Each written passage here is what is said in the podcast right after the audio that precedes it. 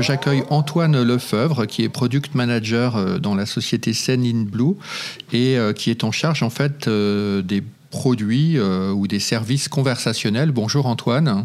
Bonjour. Euh, donc, euh, avant de rentrer plus dans euh, ce qui concerne l'aspect chatbot qui nous intéresse, est-ce que vous pouvez un peu nous repréciser quel est le cœur de métier de Sendinblue Tout à fait. Donc, Sendinblue est une société française dont le cœur de métier, l'histoire, est liée donc à l'email marketing, donc l'envoi d'emails sous toutes ses formes. Donc, on, on connaît bien sûr la, partie newsletter, hein, mais euh, ça va bien au-delà des newsletters. Ça peut être euh, aussi des emails dits transactionnels, typiquement les emails que vous recevez euh, quand vous avez oublié votre mot de passe ou quand vous avez passé une commande sur votre site web. Voilà. Donc l'envoi d'emails sous toutes ces formes, d'où le send hein, d'ailleurs qui est dans le nom, c'est vraiment le, métier traditionnel de Sendinblue, même si dans les dernières années l'offre a été en, se développant bien au-delà du coup de ce cœur de métier. Alors, juste pour euh, les, gens qui écoutent et qui connaissent pas trop cet univers, on est bien d'accord que Blue n'est pas une société qui fait du, de l'emailing, du spam et des choses comme ça. Hein. Vous êtes bien dans l'offre de services euh, à destination des entreprises ou de, tout type d'organisations qui souhaitent faire de l'email marketing euh, avec. Tout à fait. Alors, nos, clients, nos clients sont ceux qui envoient. Par contre, vous faites bien de le mentionner, hein, la lutte contre le spam, c'est vraiment une lutte de tous les instants chez nous. Euh, c'est quelque chose qui est souvent méconnu hein, du, grand public ou même d'ailleurs des gens qui, sont, qui travaillent dans, la technique. Euh, la plupart des spammers passent par des services qui sont parfaitement euh, légaux, légitimes. donc les premières victimes des spammers, on va dire que c'est nous-mêmes parce que bien évidemment, on ne veut pas qu'ils passent par nous. Euh, ce qui fait que chez Sendinblue, il y a euh, une équipe entière dédiée à ça et de manière générale, l'ensemble des, euh, des équipes vraiment travaillent à, ce que les spammers ne puissent pas nous utiliser. Ce qui, des fois, il faut le savoir, hein, ça crée des, frustrations faut s'imaginer un petit peu ce, videur euh, dans une boîte de nuit qui des fois est un petit peu trop strict. Donc ça arrive que euh, certaines personnes qui veulent envoyer des emails chez nous euh, se retrouvent à être filtrées. Alors après, évidemment, on arrive à les rattraper, mais voilà, certains clients parfois on sait des commentaires qu'on retrouve parfois sur le web en disant je comprends pas, Sendinblue m'a refusé. voilà, il faut savoir que tout ça, ça part vraiment d'une bonne intention qui est que on se doit eh bien de, de n'envoyer que des emails qui évidemment sont des emails désirés par les, le destinataire final et évidemment éviter toute forme de phishing ou autre, ou autre abus. Alors, euh, vous êtes basé en France, vous êtes basé où exactement? Alors, on est basé en France. Ce qui est intéressant, c'est que la société, c'est d'avoir créé en Inde. Hein. Donc, euh, Armand Tiberge, le, président fondateur de, de Sendinblue, est parti en Inde en VIE.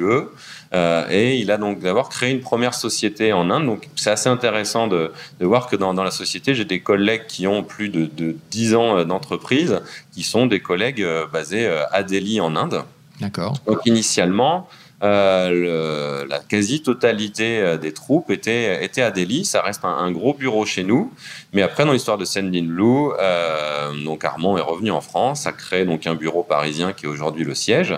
Euh, donc on a quasiment autant de personnes donc, euh, en Inde qu'en France.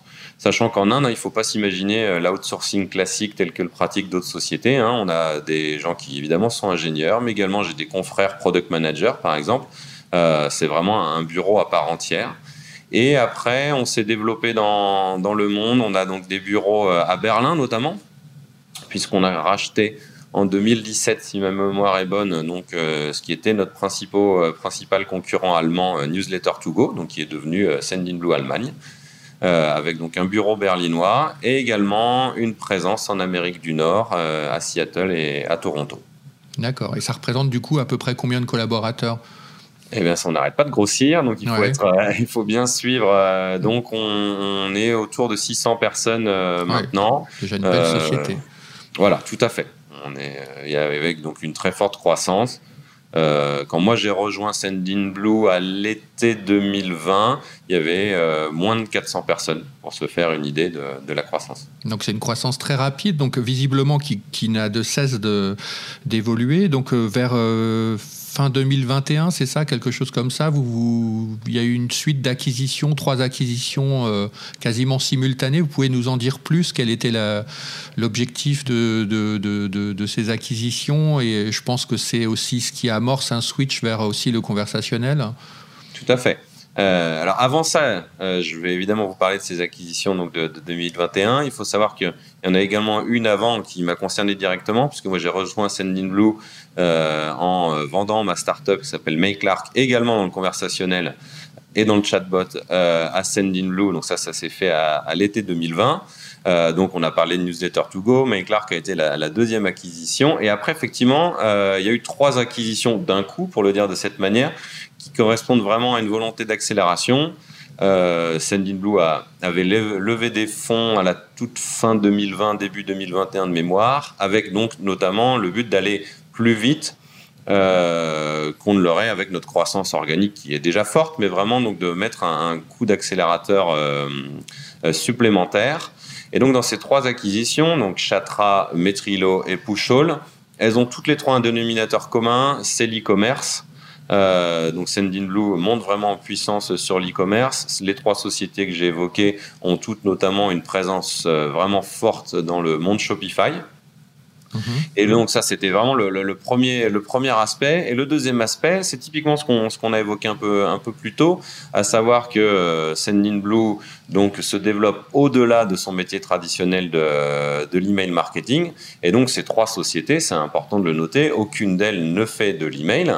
Euh, donc Pushall, c'est un nouveau pour nous euh, canal de communication qui sont les, notifications push. Euh, Metrilo, c'est pour donc fournir de, l'analytics et de manière générale, on va dire de, de, l'intelligence, du reporting aux e-commerçants. Et Chatra, dont j'imagine qu'on va reparler plus, plus en détail, c'est du chat et du chatbot, mais également avec, avec une très forte présence sur, sur l'e-commerce.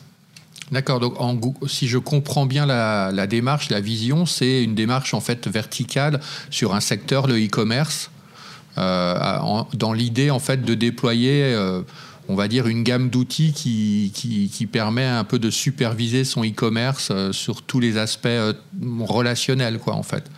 Tout à fait. On a nous vraiment une vocation, hein, c'est parfaitement affirmé, de d'être un guichet unique, un one-stop shop, comme on, comme on le dit souvent. Notamment parce qu'on a une clientèle, c'est quelque chose qui est, parfois méconnu, parce que c'est vrai que les, les, les scale-ups euh, en, France et en, en, Europe ont généralement une base de clientèle plus de grands comptes, d'enterprise, comme on dit souvent, ce qui est ce qui n'est pas le cas de, de Sendinblue. Ça, c'est vraiment un point de, qui est important de, de savoir. On a des grands comptes qui, qui travaillent avec nous, on est très contents, mais vraiment notre mission, notre raison d'être, euh, c'est euh, d'aider les petites entreprises à se digitaliser. Donc, mhm. Sendinblue a énormément de clients en nombre. Euh, avec... du nombre de clients que ça représente? Alors, de, mémoire, c'est un chiffre qui probablement a évolué depuis. On avait 180 000 clients payants. Oui. voilà. Et donc, avec un, ratio de, de 80% hein, de, PME, et sachant que dans ces PME, il y a aussi beaucoup de, de TPE. Donc l'utilisateur euh, Sendinblue classique, c'est très souvent euh, un dirigeant d'une petite entreprise, un business owner, comme on dit, il y a beaucoup d'anglicisme chez nous, mhm. euh, qui, est, qui est souvent au, euh, au, four et au moulin, qui fait beaucoup de choses euh, et qui a besoin de nous euh, véritablement pour se digitaliser et qui est face à une vraie complexité en termes d'outils. Euh, et donc, de voir les outils se multiplier, les canaux se multiplier, c'est quelqu'un qui souvent manque de temps, puisqu'il est très pris par son activité première, par son business. Et c'est quelqu'un aussi qui, qui, souvent manque de compétences. Euh, c'est pas, c'est pas nécessairement un pro du marketing. Donc, il sait qu'il doit faire euh, des choses dans le digital. Il est parfaitement conscient que le futur de son mmh. entreprise passe par le digital. Mais comment le faire, où le faire, c'est, c'est un vrai, un vrai, un vrai sujet pour lui. Euh, et donc, c'est aussi pour ça qu'il vient nous chercher, pour qu'on lui offre cette gamme complète, mais aussi suffisamment simple pour qu'il puisse la mettre en œuvre. Il ne s'agit pas non plus. Une logique de euh, package, en fait, un peu. Euh. Voilà. Mais par contre, on va vraiment essayer de fuir une logique plus de suite logicielle où on viendrait juxtaposer des, des produits les uns à côté des autres, parce que ça lui résout pas forcément son problème à, ce business owner. Ça reste finalement, certes, tout est sous le même toit, mais n'est pas forcément véritablement unifié. Donc il y a après toujours une vraie difficulté de compréhension, de mise en place. on veut que Sendinblue reste un produit unique, un produit riche en fonctionnalités et qui couvre un, éventail de, fonctionnalités larges, mais malgré tout qui, qui reste unifié. Donc pour en revenir à votre question initiale, euh, il y a évidemment une volonté sur la verticale e-commerce euh, d'être meilleur et de se développer, mais il y a aussi toujours, on, est parfaitement dans notre, notre, notre mission, euh, qui est de, fournir la plateforme la plus complète à nos clients, à ces petites et moyennes entreprises, pour qui, eh bien, s'ils peuvent tout faire par Sendinblue, on leur rend un, vrai service. Alors, parlons à, présent de Chatra, parce que c'est un peu le mhm. moment Sauf si vous voulez nous, nous, dire un peu, euh, justement, votre arrivée euh, au sein de Sandine Blue, euh, au moment en fait, où vous vendez votre, votre activité. C'est quoi la logique derrière et à la limite, pourquoi après on rachète en plus Chatra? Enfin, racontez-nous un peu en, quelques mots comment, comment ça s'est passé en fait. C'est assez intéressant effectivement de, de voir tout ça en termes de, d'acquisition, euh, de, stratégie d'acquisition. L'acquisition donc de May Clark, euh, la startup que, que j'ai cofondée.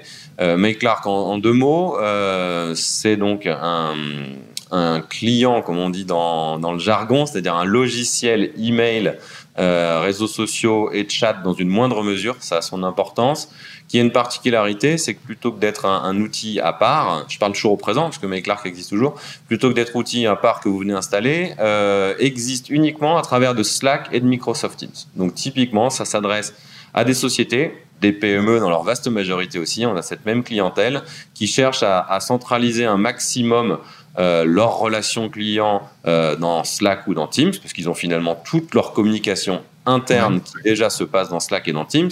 Et donc pour eux, c'est l'étape suivante, c'est de dire, mais en fait, on pourrait très bien également se passer de nos boîtes email traditionnelles. Et donc, MailClark leur permet que leur boîte email traditionnelle eh ben, arrive dans un canal euh, Slack ou Teams et donc de gérer tout ça collectivement comme ils ont l'habitude de le faire.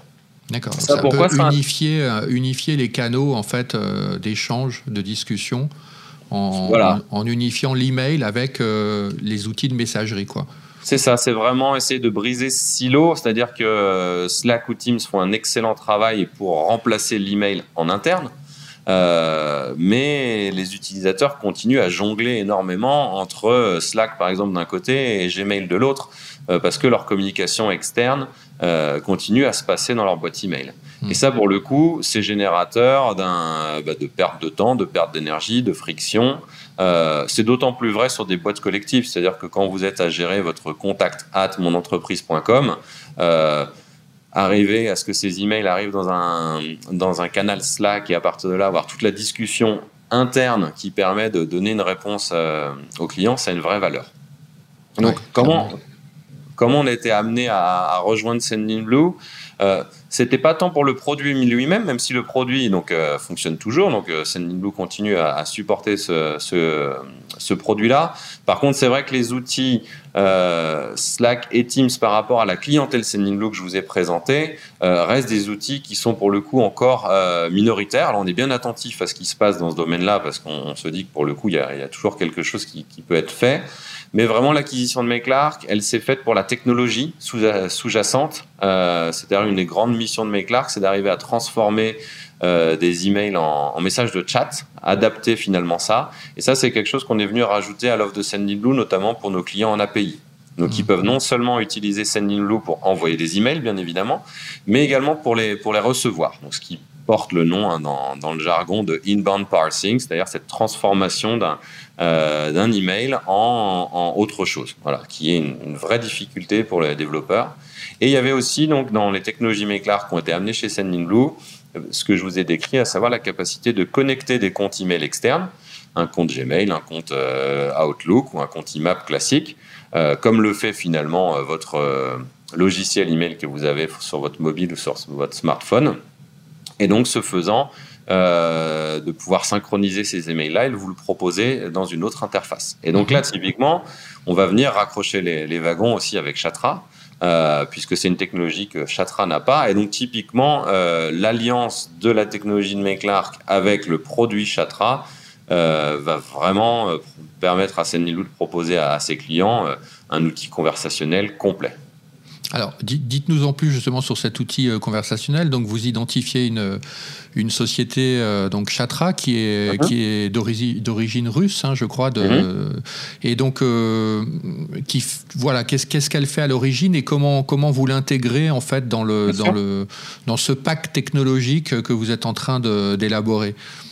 Alors, typiquement, comment est-ce que ça se passe? C'est que donc Sendinblue souhaite accélérer, euh, comme je vous l'ai décrit, et donc on identifie un certain nombre de points dans, dans, dans, le produit, dans, la plateforme, on va dire, sur lequel euh, on n'est pas suffisamment fort et sur lequel il y a une, possibilité de, croissance externe. C'est-à-dire que ce qu'on peut tout à fait décider, ce qu'on fait par exemple sur notre CRM, on a fait le choix de développer notre CRM euh, en interne, donc on a énormément fait grossir les équipes sur la partie CRM. Euh, par contre, sur la partie donc conversationnelle et notamment sur le live chat, on a un produit Sendinblue Chat qui reste qui fait son travail mais qui est très embryonnaire, qui n'a pas euh, pour le coup de fonctionnalité d'automatisation de, chatbot et sur lequel finalement par rapport à la concurrence, on était vraiment très loin d'être euh, d'être au niveau du marché. Donc on identifie là pour le coup une, possibilité d'acquisition et donc on commence eh bien à, identifier des, cibles en fait d'acquisition des sociétés en disant voilà, quelles seraient les, sociétés qui finalement pourraient s'intégrer à Sendinblue et donc, dans, dans ces cadres-là, vraiment, ce qui va nous, nous intéresser beaucoup, c'est justement, est-ce qu'il y a un, euh, est-ce qu'il y a un bon, un bon fit, je cherche le mot en français, une bonne correspondance entre la clientèle de, de l'outil, euh, de la société dont on souhaite faire l'acquisition et celle de Sendinblue? Parce que parmi toutes les sociétés avec lesquelles on a parlé, il y a des produits qui sont des produits fantastiques, euh, dans le monde du chatbot notamment, mais qui sont vraiment des produits euh, dédiés au monde du, grand compte, de l'enterprise, et pour lequel, typiquement, j'ai souvenir d'une société avec qui on avait parlé, pour lequel le, processus de mise en place, qui n'a rien d'incroyable hein, quand on sait ce qui est en jeu, hein, mais on parle de huit semaines minimum euh, d'installation pour arriver à un outil de chat, un outil de chatbot qui soit performant. Ça, c'est évidemment, si vous repensez à mon business owner, euh, voilà, qui déjà, euh, c'est inimaginable. Donc euh, ça, ça, pour le coup, ça a fait énormément le filtre. or, Chatra, il y, a, vraiment, hein, pour le coup, eh bien, un, lien direct. donc, Chatra, c'est la même chose que Sanimou, c'est-à-dire qu'ils ont des grands comptes qu'ils utilisent, mais parce que les grands comptes ont décidé d'utiliser Chatra, pas parce que Chatra a été les chercher spécifiquement. Chatra a la même philosophie que Sendinblue à savoir permettre que même l'entrepreneur individuel, on a un certain nombre d'utilisateurs qui sont seuls euh, à utiliser euh, Chatra ou à utiliser Sendinblue, euh, puisse le faire sans difficulté et que l'interface conversationnelle soit finalement la plus proche de ce qu'il connaît dans son monde perso. Donc, mmh. la prise en main de Chatra et donc la prise en main donc, du, nouveau produit chez Sendinblue qui s'appelle Sendinblue Conversation se fait sans besoin d'explication, évidemment sans besoin de manuel, parce qu'on retrouve finalement des, codes que l'on connaît quand on ouvre euh, son WhatsApp, quand on regarde ses SMS. Euh, on est vraiment dans, un, design d'interface et d'expérience utilisateur qui reprend les codes des outils euh, B2C. voilà, on cherche absolument avec Chatra, et c'est le cas chez Sendinblue, à éviter les codes du logiciel B2B d'entreprise classique. parce qu'on sait très bien que ce que connaissent nos clients et donc on leur rend un grand service, en leur fournissant une interface pour laquelle finalement ils connaissent déjà tout, ils n'ont pas, ils n'ont pas grand-chose à apprendre. Alors, maintenant sur, sur Chatra en tant que tel, qu'est-ce que c'est d'un point de vue euh, utilisateur? Donc, c'est, on se connecte. Euh, alors, je ne sais pas si c'est avec le compte Blue, on, va, on va passer ces, ces mhm. aspects euh, techniques, pratiques, mais une fois qu'on est connecté à l'interface Chatra, qu'est-ce qu'on peut faire avec? Donc j'ai vu qu'il y avait une partie euh, donc live chat euh, a mhm. priori qui, qui, existait. Et puis après, on peut associer à cette partie live chat, si je comprends bien, une partie chatbot. En tout cas, c'est comme ça que moi j'ai interprété les choses. Et cette partie euh, chatbot permet en fait à la société de, bah, de, disposer d'un chatbot.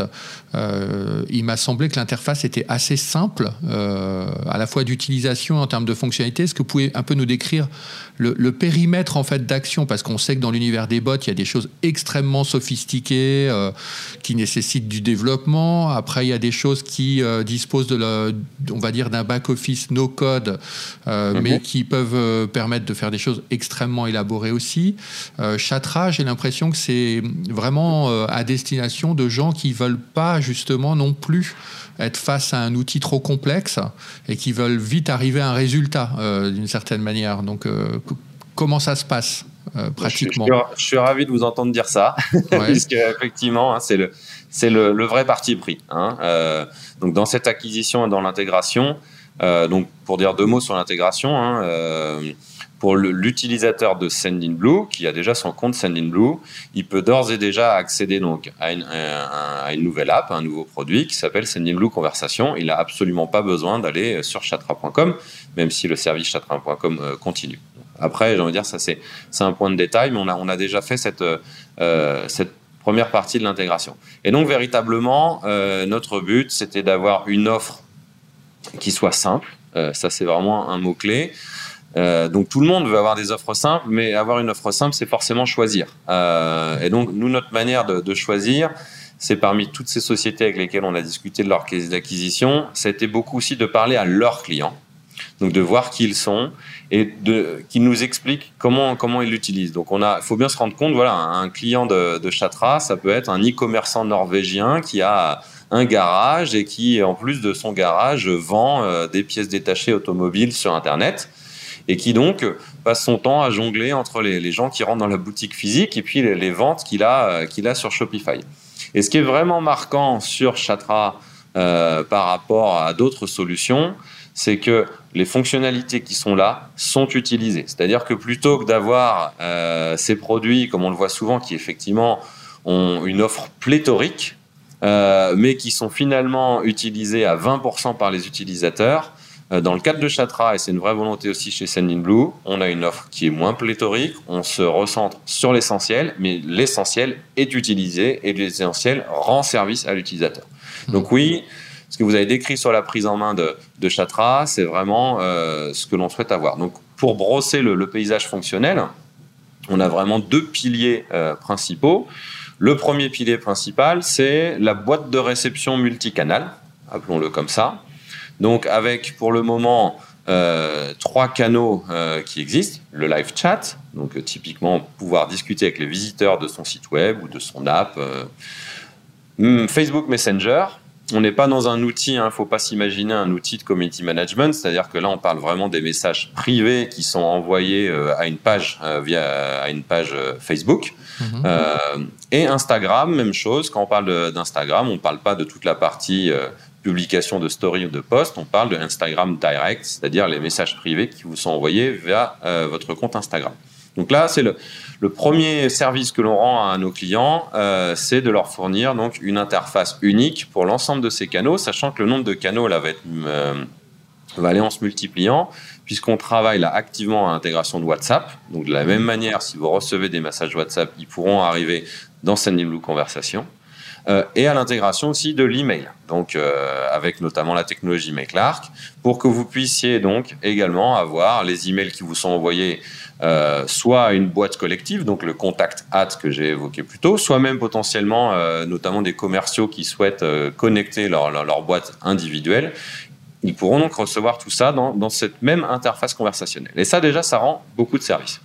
Et le deuxième pilier, très important, c'est tout ce qui est l'automatisation ou la semi-automatisation. Ça, c'est un point très important. Il faut bien se rendre compte.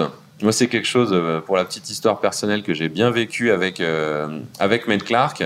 Euh, quand on a levé des fonds pour la première fois en 2016, si je dis pas de bêtises, et qu'on arrive avec un chatbot pour Slack, le mot faisait rêver. On avait le mot magique. Euh, deux ans plus tard, on a fait une nouvelle euh, levée de fonds donc pour accélérer sur la startup. Et le, mot magique était devenu un gros mot. Euh, pourquoi? Parce que ça, c'est, je pense, quelque chose que vous connaissez mieux que moi, vous qui êtes vraiment spécialiste du secteur. C'est qu'il y a tellement d'expériences de chatbots qui génèrent de la frustration, de la déception, que pour beaucoup de personnes, le chatbot ne véhicule pas forcément une image positive. Et donc, une fois de plus, si on en revient à notre client final, à notre garagiste norvégien, si on lui dit euh, mets en place un chatbot, il faut pas croire, il va pas se dire ah super, euh, c'est ce qu'il me faut. Il va plutôt être méfiant en disant oula, moi le chatbot, il a affaire au chatbot de sa banque et en fait, euh, qu'est-ce qu'il veut faire? Il veut généralement l'éviter et puis arriver à, parler à un humain. C'est ça, c'est ce que j'allais vous dire. Il veut vite être transféré vers l'humain. il cherche l'option par donnez-moi, donnez-moi un humain, exactement. Donc ce qui veut bien dire que quand on propose euh, aux utilisateurs donc de Chatra de conversation euh, des outils. On leur propose donc aussi bien de la semi-automatisation que de l'automatisation. Parce que l'automatisation complète, ils sont vraiment conscients que c'est très difficile. Euh, ils arrivent facilement à faire l'acte d'empathie et se mettre à la place de leurs propres clients et disent non mais moi j'aimerais pas finalement que ça soit uniquement à une machine que je parle. Donc ça typiquement ça prend quelle forme? Il y, a, une chose qui peut paraître peu de choses sur lequel l'équipe de Chatra a passé énormément de temps, mais qui en fait est cruciale euh, pour l'ensemble donc de ces, euh, de ces petites et moyennes entreprises, c'est le fait de transformer un visiteur inconnu en un contact. Parce que mhm. voilà, typiquement, si vous faites du live chat, vous avez des visiteurs qui viennent vous parler. Mhm. Il faut bien se rendre compte que pour beaucoup de petites entreprises, c'est vu comme un centre de coût, c'est-à-dire que toutes ces conversations, euh, s'ils manquent de temps euh, et s'ils doivent déjà faire tourner leur business, potentiellement, euh, ils pourraient ne, souhaiter ne, pas les avoir. Euh, sauf qu'ils sont bien conscients que de la conversation naît aussi l'opportunité. Sauf que pour qu'il y ait une opportunité, il faut qu'on transforme donc ce visiteur inconnu qui vient me parler, par exemple, d'une commande qui n'arrive pas, qu'on arrive à l'identifier et qu'on soit du coup en mesure de pouvoir le recontacter. Et donc, Parmi les fonctionnalités de Chatra, donc on a amené dans, dans Sendinblue, il y a alors le jargon du, euh, euh, du secteur parle de lead capture form, donc le formulaire pour capturer les leads. C'est un formulaire de, contact avec euh, un ensemble de, de paramètres qu'a mis en place Chatra qui sont vraiment très pertinents sur lesquels donc les, nos, clients vont pouvoir euh, décider, par exemple, est-ce qu'ils en font une étape obligatoire ou pas? C'est-à-dire que typiquement, si on est face à, des, business qui cherchent à limiter le nombre de conversations qu'ils ont et qui ne veulent parler uniquement qu'avec des personnes identifiées, ils vont pouvoir faire que ce formulaire euh, d'identification, pour l'appeler comme ça, euh, soit un passage obligé pour que la conversation soit euh, initialisée. D'autres, au contraire, qui vraiment veulent faciliter la, prise de contact, en font une, une étape qui, pour le coup, est optionnelle. Et ils construisent également leur formulaire, quels sont les champs qui ont du sens pour eux, euh, typiquement, certains vont demander un numéro de téléphone parce que derrière, ils vont utiliser plutôt ce canal-là pour recontacter les gens. D'autres vont demander de l'email. Euh, voilà, il y a vraiment quelque chose qui peut être adapté et qui surtout euh, se marie très bien. Donc là, on est en plein dans cette la mise en place de ce lien avec le reste de la plateforme Sendinblue, vous l'aurez compris, puisque mmh. typiquement, je transforme mon visiteur inconnu euh, avec évidemment son consentement. Hein. Ça, il faut savoir aussi que c'est quelque chose de très important qui a été bien fait par Chatra, c'est d'avoir tous les différents outils, notamment dans le cas de la RGPD, pour que la personne qui s'identifie choisisse ou pas de recevoir des communications et soit bien consciente de ce qui est fait avec, euh, avec ses données personnelles. Et donc, ce faisant, on va pouvoir, donc avec ces contacts, ces visiteurs inconnus qui sont devenus des contacts, eh bien, utiliser le reste de la plateforme Sendinblue donc ça peut être typiquement euh, du marketing automation, c'est-à-dire les faire rentrer donc dans des workflows d'automatisation qui vont leur envoyer un, certain nombre d'emails euh, pour euh, derrière en, potentiellement savoir plus sur leurs besoins ou plus traditionnellement ce que font beaucoup de, petites entreprises envoyer par exemple une newsletter périodique pour, pour beaucoup il faut savoir que c'est juste une newsletter tous les trimestres hein. une plus vous questionner en début d'interview sur le spam, il ne faut pas s'imaginer que ce soit des gens qui vont noyer leurs utilisateurs sous, sous les emails. Euh, donc ça, cet aspect-là est vraiment, est vraiment important, euh, l'automatisation. Et enfin, on a vraiment euh, une partie donc, de scénario de chatbot, mmh. donc un aspect, on va dire, conversationnelle, plus, plus d'automatisation de la conversation plus classique où là, pour le coup, on a fait le choix donc d'une interface qui n'est pas un arbre de conversation comme on peut le voir euh, dans beaucoup de solutions où euh, typiquement euh, vous devez avoir en tête ces interfaces drag and drop où on peut vraiment créer, on visualise bien un arbre. Mmh. Ça, c'est quelque chose qui, quand on est dans le métier, on a, c'est, très appréciable. Hein. C'est probablement quelque chose que qu'on va être amené à mettre en place parce qu'on a ce type d'interface sur la partie marketing automation. Euh, mais sur la partie conversationnelle, il faut bien se rendre compte que pour un certain nombre d'utilisateurs, quand ils voient ça, quand ils sont lancés là-dessus, ça les effraie plus qu'autre chose. Euh, parce qu'ils ont toujours ce besoin de, euh, de se mettre à la place de leurs visiteurs. Et c'est pour ça que dans, dans Chatra, quand vous créez un scénario de chatbot, vous voyez toujours en fait le widget de chat. C'est-à-dire que vous voyez exactement ce que va voir votre visiteur. Mhm. pour bien vous rendre compte, voilà, le, le, le, bot on envoie un message, on a un certain nombre d'options qui sont cliquables et à partir de là, on vient dérouler un arbre. Évidemment, un arbre conversationnel derrière, mais pas avec un choix d'interface qui le présente euh, sous une forme arborescente. Et alors, c'est une plateforme qui utilise un moteur NLP, des choses comme ça, ou on est plus dans de la scénarisation euh, avec euh, un appui sous forme de bouton, de menu Quel choix vous avez fait? Alors, tout à fait. Il n'y a pas d'algorithme de, de, machine learning euh, ou d'intelligence artificielle euh, derrière Chatra. On est tout à fait donc, dans une logique de scénarisation euh, de, boutons.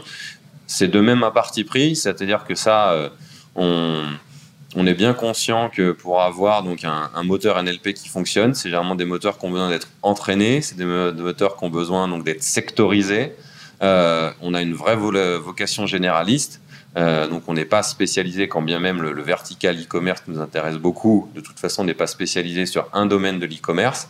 Euh, et donc on voulait vraiment éviter à tout prix justement cette déception qu'on a évoquée plus tôt, euh, qui consisterait à dire, regardez, on a un, smart bot qui est capable de répondre. Or, on sait très bien que ce smart bot qui est capable de répondre sur la base d'un algorithme d'intelligence artificielle, ça demande du temps, ça demande de l'entraînement. C'est certes techniquement possible, mais euh, voilà, c'est ça nécessiterait pour euh, votre euh, business owner justement de passer pas mal de temps à entraîner le bot, etc. Et donc de comprendre aussi pour lui ce que signifie un entraînement d'IA, etc. C'est ça. Et, ça, pour le coup, c'est inenvisageable. Oui, c'est peut-être incompatible même peut-être avec ces profils en fait de PME où vous avez déjà des gens qui sont multicasquettes et qui, doivent, qui devraient en plus endosser une casquette d'entraîneur de, bot, de spécialiste de l'IA, avec tout ce que ça peut euh, générer comme, euh, comme difficulté, et donc de se retrouver finalement avec un outil qui peut être bien fait, mais euh, parce qu'on ne sait pas l'entraîner, en fait, un outil qui fonctionne pas vraiment non plus. Quoi. Exactement. Il faut bien se rendre compte que ce qu'on entend, on passe beaucoup de temps à, à parler à nos utilisateurs, les interviewer. Euh, la phrase qu'on entend tout le temps, hein, c'est euh, je n'ai pas le temps et je ne sais pas comment faire. Donc, euh, par définition, si jamais vous rajoutez de la complexité et vous rajoutez une des étapes chronophages, bah, vous, ne les aidez pas. Donc, c'est bien, c'est bien pour ça qu'on a fait le, choix donc d'un outil qui donc ne, ne se base pas sur l'intelligence artificielle. Par contre, on a quand même une vision pour, euh, aller donc dans cette direction-là. Et vraiment, la vision, ce qu'on rencontre qui a énormément de valeur et ce qui, pour le coup, est véritablement intelligent, c'est d'arriver à faire en sorte que l'ensemble des événements euh, liés au parcours d'un client euh, se retrouvent dans la plateforme Sendinblue. C'est-à-dire que, typiquement, si on prend l'exemple voilà, d'une boutique Shopify, j'ai en tête un, vendeur de, savon. Euh, là, je vous parle depuis, je suis basé à Pau et dans le, dans le quartier ancien de Pau, vous avez donc euh, voilà, un fabricant de savon qui avait sa boutique et qui, pour le coup, a également sa, boutique euh, en ligne. C'est du Shopify. Et donc, ils ont tout un tas d'événements autour de leur vente, autour de leurs clients, que ce soit bien évidemment les, commandes, que ça soit toute la partie marketing, les emails envoyés, les conversations qu'ils ont eues, et arriver à unifier l'ensemble de, ces événements euh, dans une même plateforme, et à partir de là, de pouvoir proposer des workflows d'automatisation, ça, ça peut être extrêmement intelligent. Sans pour autant qu'on ait une intelligence artificielle derrière, on va arriver sur un parcours utilisateur qui est extrêmement fluide, euh, puisqu'on va avoir par exemple quelqu'un qui va initier euh, une conversation qui est plutôt une conversation de, support On va donc l'identifier, notamment en utilisant le formulaire que, j'évoquais plus tôt. Et à partir de là, on retrouve donc son historique euh, de commande. Donc on peut typiquement lui demander est-ce que si est-ce que vous avez une question qui correspond à une commande? Oui. À partir de là, venir lui lister ses commandes qu'il a en cours lui proposer après d'être contacté par SMS, par email, par notification push, puisqu'on fait ça également euh, dès qu'il y aura des nouvelles sur sa commande. Et donc on arrive voilà, à un parcours client qui est intelligent, qui est smart, euh, mais parce que finalement on a une exhaustivité euh, des, des, données, des événements qui sont réunis dans une, dans une même plateforme. Et ça, pour le coup, notre business owner, ça, il le comprend. Et alors, euh, juste pour bien préciser ce que vous êtes en train de dire, euh, on peut donc via euh, Chatra et on va dire le, le Send Blue conversationnel, mhm. quand on a une, une e-boutique sous mhm. Shopify, on mhm. peut utiliser le chatbot pour que le, votre client final vous dise où en est ma commande. Et le chatbot saura aller chercher le, la commande en question, c'est ça? Alors, actuellement, euh, actuellement, vous allez pouvoir faire un certain nombre de choses. C'est-à-dire que vous allez pouvoir, via l'intégration Shopify, euh, donc de, euh, de Chatra et bientôt celle de Sendinblue Conversation, récupérer les informations liées à un, contact particulier. Donc, vous allez avoir un historique de commande. Et vous allez avoir également, si vous êtes en train de parler en live avec la personne, vous allez pouvoir voir le, le contenu de son panier. Euh, pour vous rendre compte, typiquement, si sa question porte sur un des produits, vous savez directement de, quoi il vous parle. Donc ça veut dire une, une authentification commune entre Shopify et vos outils, de façon à ce que euh, l'utilisateur final, en fait, pour lui, c'est transparent en fait. Il ne se pose pas la question de savoir ah tiens, il faut que je me connecte au chatbot, il faut que je lui donne mon identité, ou alors il faut que je lui indique un numéro de commande, etc. Il, se connecte à son compte Shopify euh, client Mhm. Et via ce compte Shopify, il peut interroger vos outils qui ont été intégrés dans Shopify pour obtenir des informations sur ses commandes en cours, par exemple. Voilà, sachant qu'il faut bien voir aussi qu'un certain nombre de fois, le, le, plugin de Live Chat, euh, pour un certain nombre de, euh, de nos clients qui justement cherchent à limiter euh, le nombre de conversations qu'ils ont, ils décident de ne le proposer que dans l'espace client, c'est-à-dire là où les gens sont déjà identifiés. Et là, pour le coup, on peut donner les instructions euh, au widget de chat euh, pour euh, qu'il sache à qui il est affaire. Donc, comme vous avez tout à fait raison dans ce que vous décriviez dans le parcours, la personne qui du coup lance le chat est une personne qui est par définition déjà identifiée parce qu'elle est dans l'espace client. Le widget de chat le sait et à partir de là peut dérouler une, une expérience qui soit personnalisée. Donc c'est quand même un outil assez puissant parce que même sans IA derrière, sans, sans NLP, etc., et avec des outils finalement euh, d'apparence simple, on arrive quand même à répondre à des questions très précises et individualisées. Quoi. Tout à fait. Euh, en tout cas, ce qui est sûr, c'est qu'on a, a cette vraie volonté, et comme vous le dites, on peut y arriver sans pour autant euh, utiliser l'intelligence artificielle. C'est finalement l'intelligence du système qui, qui permet ça, à automatiser euh, une grande partie donc des, demandes qui sont en plus effectivement des demandes qui sont souvent répétitives, qui sont souvent chronophages, qui sont celles qui agacent aussi euh, les e-commerçants. Euh, donc oui, il y, a tout à fait cette possibilité via un outil d'apparente simplicité. Mais justement, on, va, on va au-delà de justement la FAQ anonymisée. On, on, est dans une relation personnalisée avec le client, quoi. Oui, puisque alors là, il y a une vraie. Pour le coup, effectivement, c'est pas du tout la même approche. C'est-à-dire qu'un utilisateur qui vient euh, lancer une conversation euh, sur un, site d'e-commerce euh, ou l'utilisateur qui vient se renseigner sur une FAQ, on n'est vraiment pas dans, pas dans le même parcours. On a l'impression qu'on arrive à la même chose. L'information finale est peut-être la même, mais en tout cas, la, l'expérience utilisateur, le parcours utilisateur est très différent. Euh, et vous ne, pour tout un tas de typologies d'utilisateurs, euh, vous ne les ferez pas aller dans une FAQ aussi, bien construite soit-elle. Euh, parce qu'ils ont vraiment cette habitude de, dire ce qui est assez. La conversation, c'est quand même. On est en train d'avoir, avoir une conversation, vous et moi, c'est quand même le propre de l'humain. c'est ce qu'on aime avoir.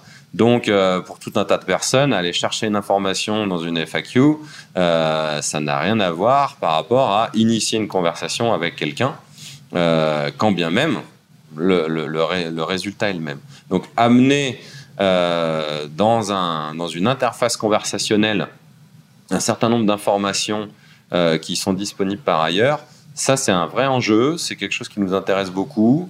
Euh, qu'on s'apprête à faire. D'ailleurs, dans d'autres domaines, hein, on a fait une dernière acquisition là très récemment, euh, dont je ne vous ai pas parlé, qui s'appelle MeetFox. Donc MeetFox, c'est de la, gestion de, de calendrier de prise de rendez-vous. Mhm. Euh, un concurrent de Calendly que, beaucoup, j'imagine, d'entre vous connaissent.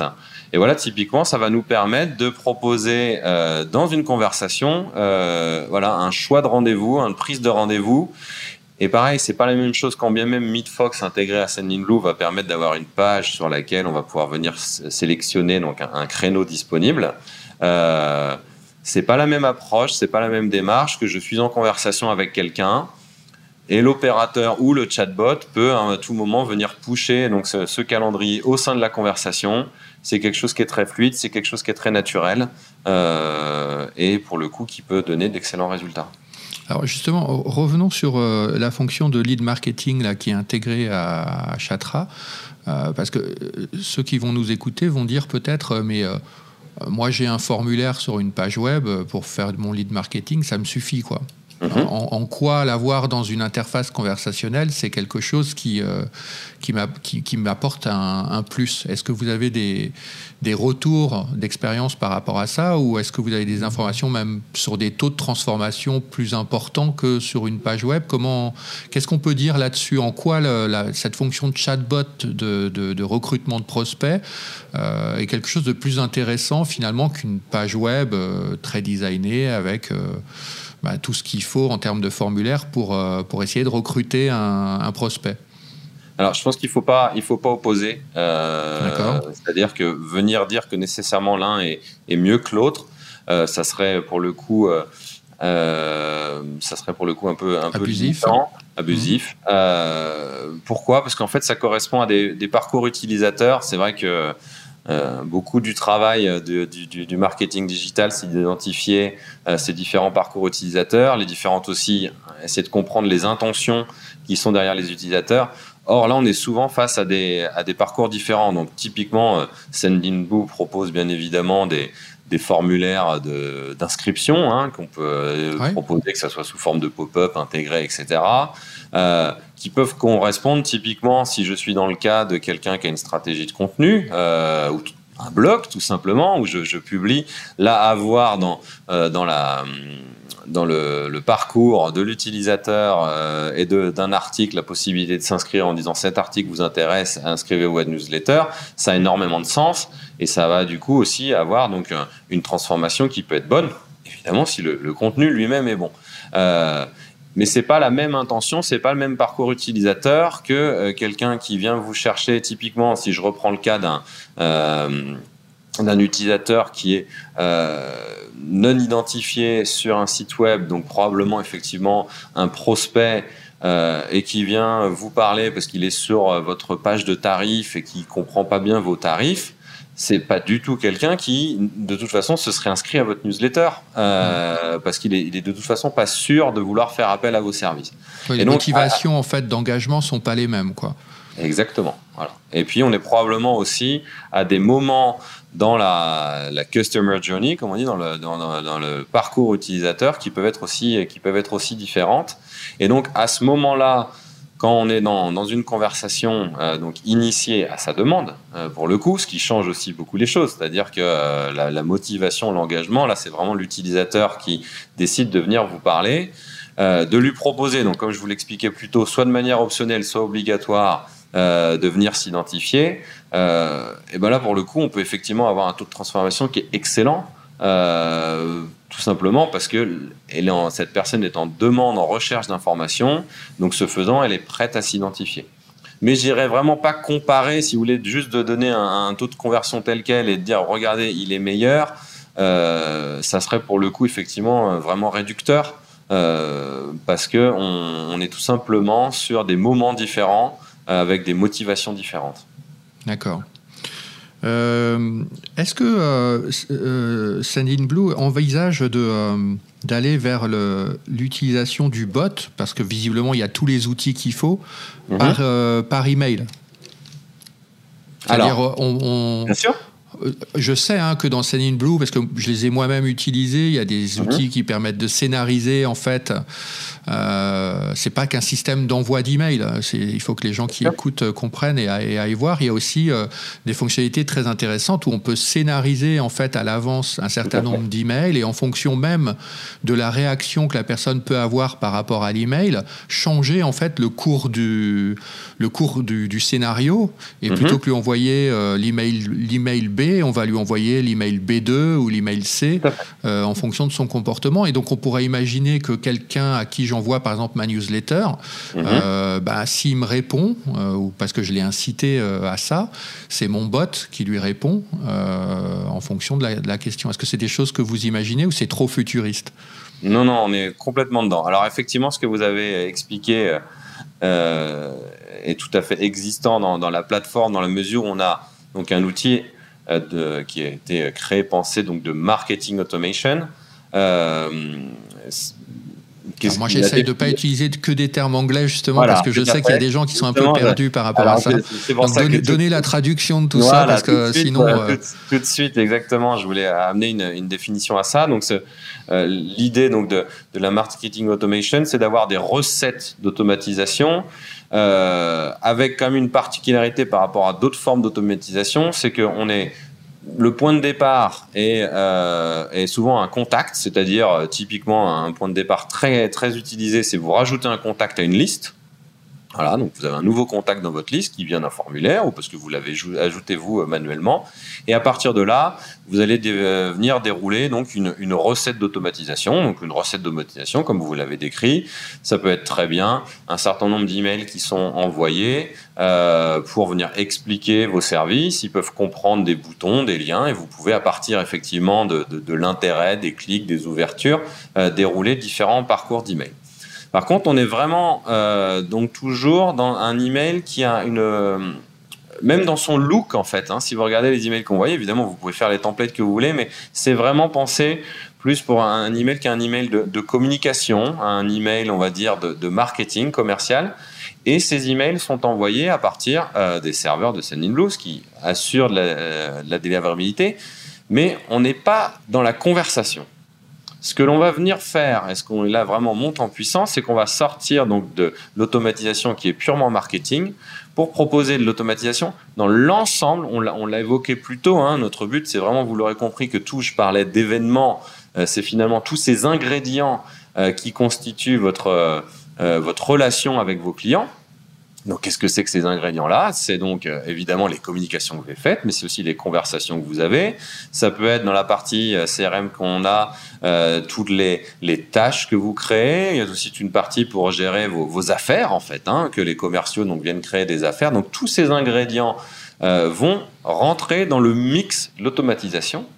Euh, et ça veut aussi dire que tous les canaux de conversation, donc que ça soit l'email, mais là pour le coup, votre boîte email, l'email interpersonnel, donc euh, par exemple frédéric at gmail.com, euh, ou également donc votre compte WhatsApp par exemple, tous ces ingrédients-là vont pouvoir rentrer dans un, dans un mix d'automatisation ou, j'insiste bien sur ce point, de semi-automatisation. Donc on va pouvoir typiquement imaginer une séquence d'email euh, où Typiquement, un, commercial qui ferait de la, prospection euh, viendrait envoyer voilà, un, un, premier email. Cet email serait envoyé depuis son compte email individuel, hein, depuis un compte Gmail par exemple. Et à partir de là, à tout moment de pouvoir éventuellement débrayer parce qu'il y a une réponse qui est donnée et donc il continue euh, la conversation euh, de manière manuelle et de pouvoir rembrayer à un moment donné un autre scénario pour l'utilisateur qui est en face, c'est parfaitement transparent, c'est-à-dire que lui reçoit des emails, il a finalement une conversation, tout ce qu'il y a de plus fluide.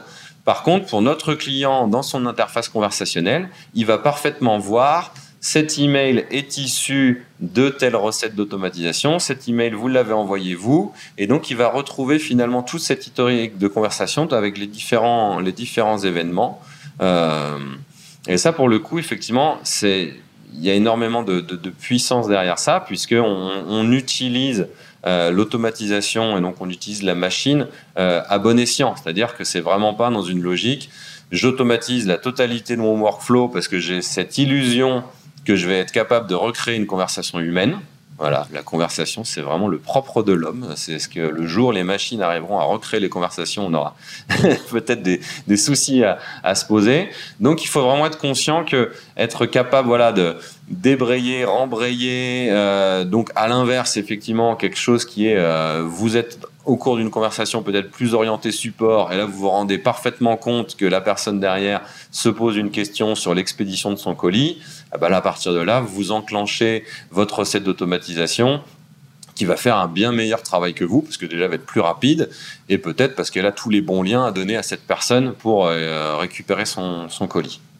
Mmh euh, le fait que euh, comment est-ce que ça se passe sur la gestion en fait de toutes les données personnelles parce que du coup là vous avez quand même beaucoup de choses. Vous avez tous les emails enfin une société je veux dire je, je parle pas enfin je parle à la fois de Sendinblue et puis je parle à la fois de l'utilisateur final. Parce qu'en fait ça, se superpose un peu en fait euh, à ce mhm. niveau-là. Donc euh, moi, euh, business owner, j'ai, je sais pas, je sais pas quelle est la moyenne, je vais dire n'importe quoi, j'ai 5000 emails de, de, de, prospects en tout genre. je discute avec, enfin je leur envoie de la newsletter, de l'email, j'utilise vos scénarios d'automatisation des emails, j'utilise le système de chatbot, j'ai accès à des analytiques sont liés à, au comportement de mes 5000 euh, prospects, clients euh, euh, Où sont les données Comment est-ce qu'elles sont stockées Comment est-ce que tout ça est sécurisé? Bien sûr. Ce qui est une question effectivement qui est cruciale. alors, en tant que Senilou, en tant qu'éditeur de logiciels, la première chose qu'on doit faire, c'est qu'on doit outiller nos clients pour qu'ils puissent mettre en place donc des, politiques qui soient respectueuses de la, RGPD, qui soient de manière générale respectueuses donc de la, protection des données euh, individuelles. Euh, ça veut dire un certain nombre de choses. Ça veut dire que déjà, on, leur donne les outils pour qu'ils puissent récolter de manière éclairée le consentement de leurs utilisateurs. Ça veut même dire qu'on va jusqu'à, vous avez évoqué par exemple à un moment donné, j'ai ma liste de 5000 contacts.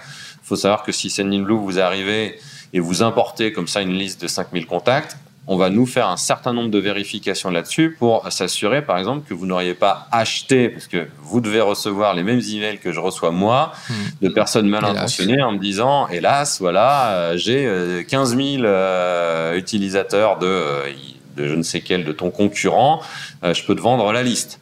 on est tout sauf dans l'opt-in. Donc, à l'import des contacts, on a un certain nombre de vérifications qui se fait.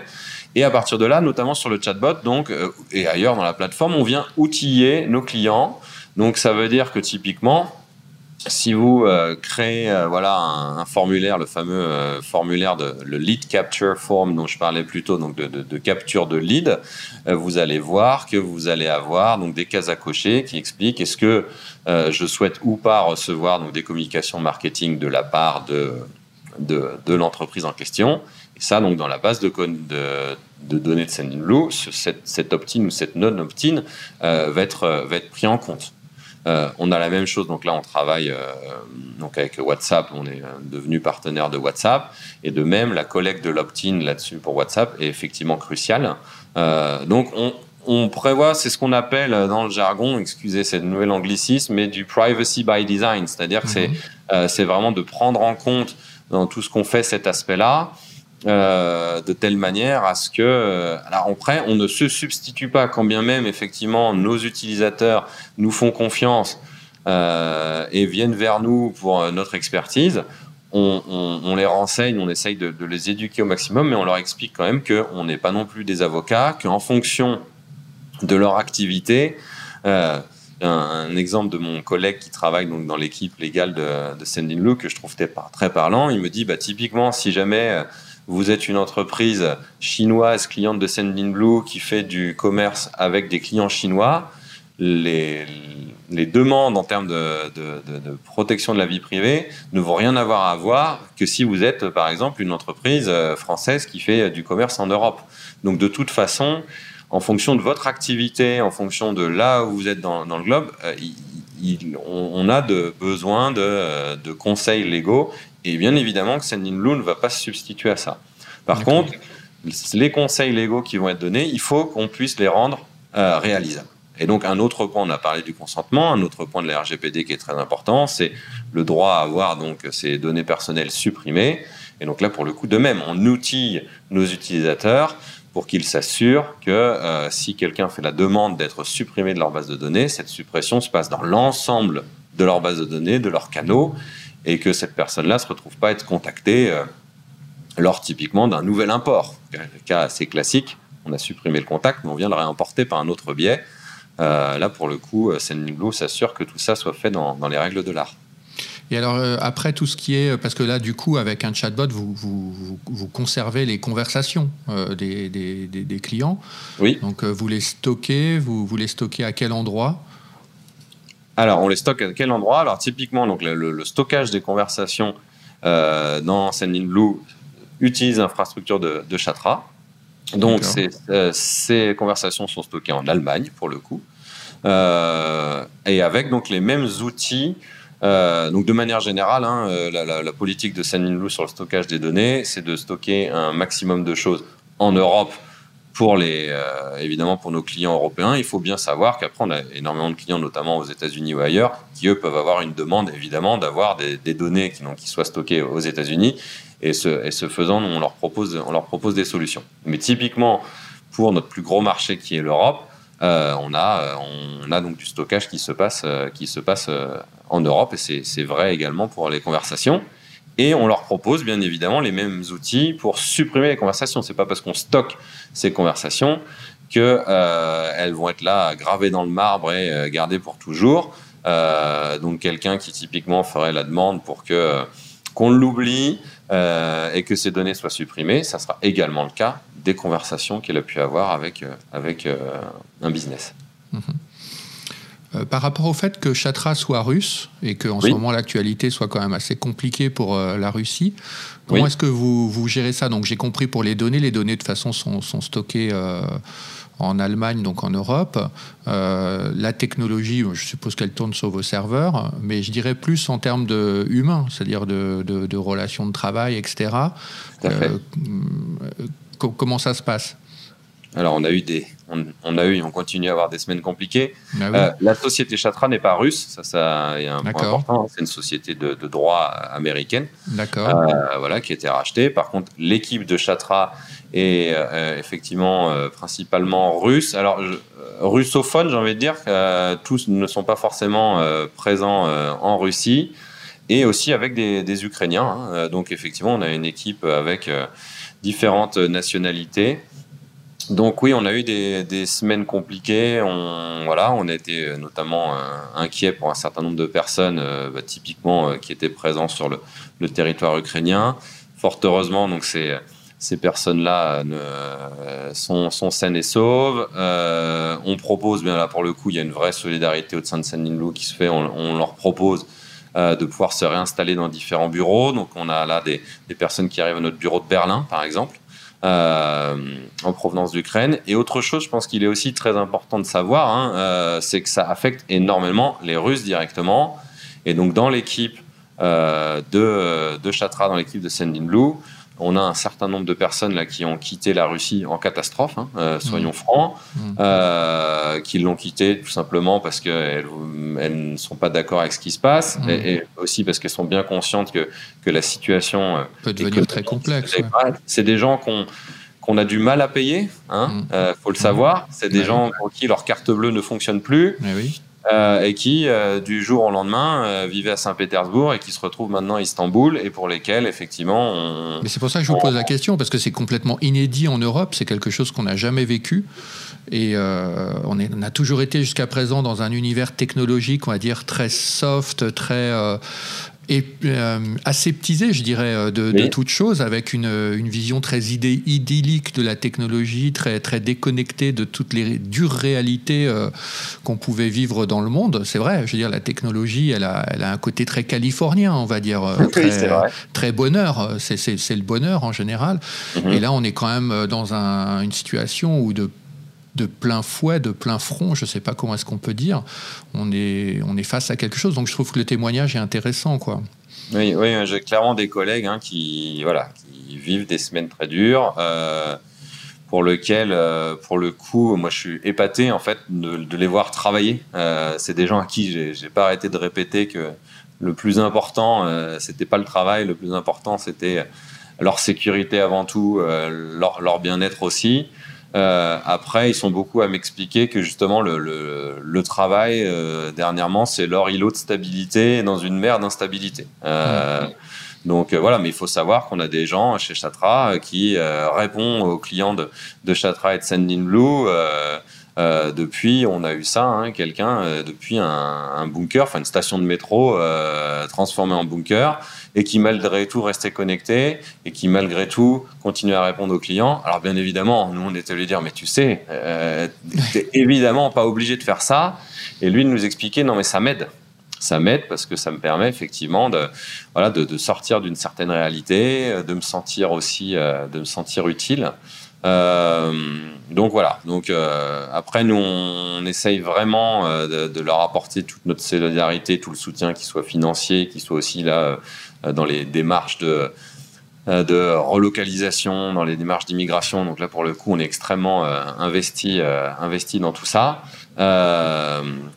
Et puis par ailleurs, effectivement, euh, continuer à travailler ensemble. Voilà, on là, les choses se, se, euh, se stabilisent un peu dernièrement, et ils sont beaucoup à me dire qu'ils sont heureux, en fait, qu'ils sont contents de retravailler, en fait, de refaire euh, des choses, et puis de, de continuer à pousser, euh, à pousser euh, bah, le conversationnel chez Sandy alors, dernière question, comment euh, là, Sanit Blue a, a, fait beaucoup d'acquisitions hein, de technologies. Donc, l'objectif, c'est d'intégrer tout ça le plus, le plus possible, j'ai bien compris, surtout mhm. par rapport au client que vous définissiez, qui était le, le, le, patron de la TPE, euh, voire. Mhm. Euh, le, business owner euh, seul, euh, mhm. jusque la, PME, voire la grande entreprise. Mais disons, moi, je pense plutôt voilà, au segment euh, TPE, PME. Mhm. donc, vous, votre objectif en termes de technologie, c'est d'intégrer tout ça. Vous diriez qu'aujourd'hui, toutes ces technologies que vous avez rachetées, que vous avez réorganisées, etc., elles sont intégrées à combien de pourcents dans le dans la plateforme Sending Blue, c'est-à-dire que moi, euh, business owner, je veux profiter de tous ces outils. Euh, je suis face à, quoi exactement aujourd'hui? Alors, c'est une vraie bonne question, hein, surtout qu'il faut savoir que euh, faire l'acquisition de, sociétés, que ce soit donc pour les équipes, que ce soit pour les technologies, pour les produits, c'est effectivement quelque chose. Moi, je l'ai vécu en tant que euh, qui, est cacheté et puis en tant qu'acheteur, donc des deux côtés, euh, c'est effectivement quelque chose qui est, passionnant, mais qui est aussi extrêmement, extrêmement compliqué. Euh, donc très clairement, sur les dernières acquisitions, alors évidemment encore plus Midfox là, qui, est, complètement récente, on n'est on pas du tout donc dans des intégrations à 100%. La forme que ça prend typiquement sur la partie donc qui vient de Metrilo, sur donc la partie analytics du e-commerce, on est donc sur des versions qui sont des versions privées auxquelles vous pouvez faire la demande pour les rejoindre parce qu'ils sont euh, donc toujours euh, en test. On a ça pour Sending Blue Conversation également, même là si on est vraiment donc le côté privé déjà assez large, hein, euh, puisqu'on a déjà des, centaines, des centaines maintenant, même des milliers de, personnes qui utilisent, et on s'apprête donc à l'offrir à tous les utilisateurs de Sending Blue. On ne sera pas pour autant encore à une intégration à 100% de Chatra. Il y a un certain nombre de choses qui, euh, qui nous restent à intégrer, mais pour vous donner un pourcentage, on s'approche clairement des, 75%. Euh, C'est déjà bien. Ce qui est déjà bien. On a, pour le coup, on a vraiment eu une, une intégration extrêmement, extrêmement rapide, extrêmement fructueuse. Euh, là, on voit qu'on apprend pour le coup, hein, euh, et que ce qui a pu se passer donc dans le passé avec avec Newsletter to Go, avec May Clark, a aussi permis voilà, de, euh, de voir ce qui marche, ce qui marche pas, euh, que ce soit d'un point de vue humain, équipe, ou que ce soit d'un point de vue technologique. Et donc, et donc ça, ça nous a permis effectivement d'aller très vite et de continuer à aller, aller vite. Donc on, on devient de, de, plus en, de, on devient meilleur à l'acquisition de sociétés.